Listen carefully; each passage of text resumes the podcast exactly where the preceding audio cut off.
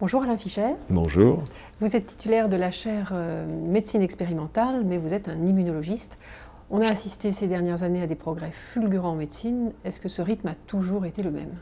Les vrais progrès de la médecine, proprement dite, commencent à la fin du 19e siècle à travers l'hygiène, la compréhension du rôle, la découverte des bactéries, la compréhension du rôle des bactéries, l'hygiène, le début des vaccinations, jusqu'à une étape nouvelle qui commence après la guerre, la Seconde Guerre mondiale, même un peu après, les années 60 et 70, où je dirais que la science moderne entre en médecine, schématiquement, c'est-à-dire avec le fait qu'il devient possible d'analyser les molécules, les molécules du, du, système génétique, les gènes, les protéines, d'autres types de molécules, et de comprendre progressivement les grands mécanismes biologiques qui sous-tendent la physiologie humaine et donc les pathologies.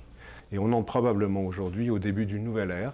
On se rend compte que la compréhension intime des maladies complexes impliquera le recueil d'un très grand nombre de données, implique, mais pas besoin de mettre les choses au futur, un très grand nombre de données concernant certaines cellules à un temps donné. Et il faut euh, essayer d'obtenir des données concernant d'une part euh, l'analyse de la variation des gènes, de l'expression des gènes, les ARN messagers, l'expression des protéines, des variants des protéines, toute une série de métabolites, et de regrouper toutes ces données et d'essayer de les analyser intelligemment, ce qui fait appel à une, à une science qui entre également dans le champ de la médecine, qui est la définition d'algorithmes et l'informatique permettant de traiter intelligemment un très grand nombre de données.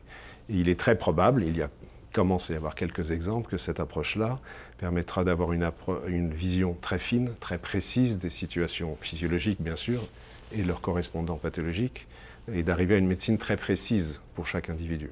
Mais est-ce qu'aujourd'hui on sait dire, euh, en fonction des individus, euh, quelle est la qualité de son système immunitaire? Parce que oui. du coup, on pourrait vacciner ou pas, sûrement. Alors, est-ce que nous sommes capables, a priori, sans attendre que la personne soit infectée, euh, de prédire quelle est sa capacité de réponse, si elle a besoin d'être vaccinée, ne pas être vaccinée, s'il faut changer les modalités de vaccination?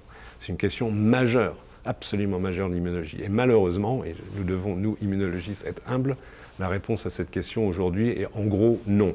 Nous ne savons pas parce que nous n'avons pas une vision suffisamment fine et globale de nos capacités de réponse immune à travers euh, ce qui est euh, prédéterminé par les variations de nos, gènes, donc de la capacité d'expression de telle ou telle protéine importante dans le système immunitaire, et ce qui a été défini par la façon dont notre système immunitaire a été euh, modelé par, notre histoire infectieuse.